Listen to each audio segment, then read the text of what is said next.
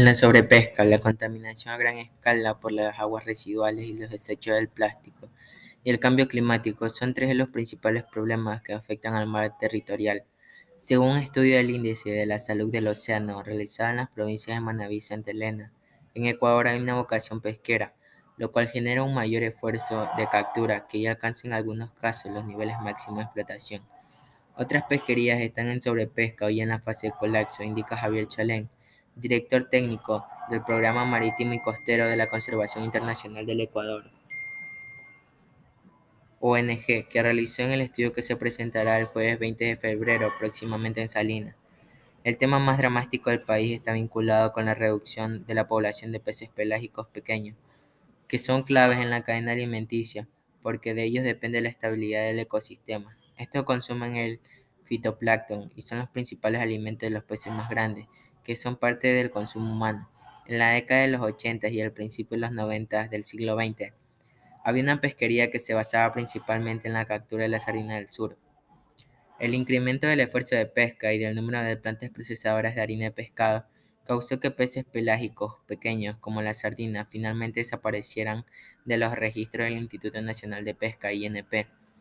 La captura de otras especies como la pichagua, chuchueco, chumumo, achua Macarela también se redujo significativamente a tal punto que en la actualidad en la estadística del INP no representará ni el 30% de la captura total de los embarques de la flota de pelágicos pequeños, dice Chalén.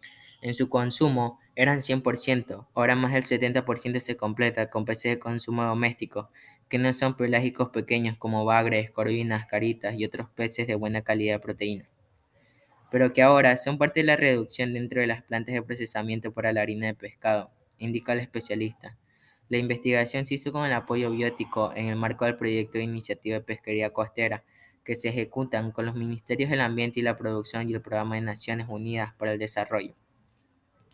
El financiamiento es el Fondo para el Medio Ambiental Mundial, aquellos que se evidencian la escasez de esos peces que consumen los turistas. Lo grave agrega que aún no se aplica un mecanismo que permita conocer el estado de estos recursos marinos y establecer medidas de recuperación. La sardina del sur fue diezmada en el país, pero si se registra en la pesquería de Perú, consumimos todo el stock que había de esa especie en Ecuador, asegura Chalén. Una demanda sustanciada, consumo responsable también ayudaría a la conservación.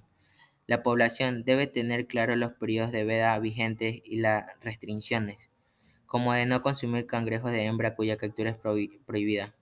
El ciudadano tiene el poder de elegir lo que consume, pero no está informado ni hay conciencia de no comer, por ejemplo, cangrejo en épocas de veda o de consumir al ejemplar macho que está por debajo de la talla mínima de captura, que son los que tienen un caparazón con menos de 7.5 centímetros de ancho. Hay maneras de identificarlo. La mano gorda quela del cangrejo macho es robusta y grande y no tiene tantas púas como la de la hembra. La forma del vientre del macho es alargada mientras que la de la hembra es ovoide más redondita, agrega Chalén. El problema es que los mismos pescadores explotan a las hembras colocando su carne en las tarrinas con pulpa de cangrejo. Allí no se puede ver de dónde proviene el músculo. Cada ecuatoriano consume un promedio de 8 kilogramos de productos del mar al año.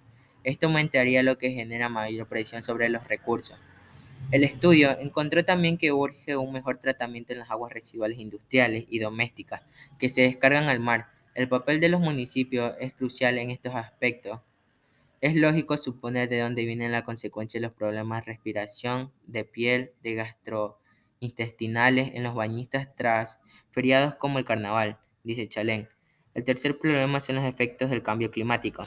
La investigación determinó que la biodiversidad marítima del país es una fortaleza para reducir el impacto. Las 157.000 hectáreas de manglares reportadas secuestran 150 millones de toneladas de dióxido de carbono equivalente, los gases de efecto invernadero que provocan el calentamiento global. Muchas gracias.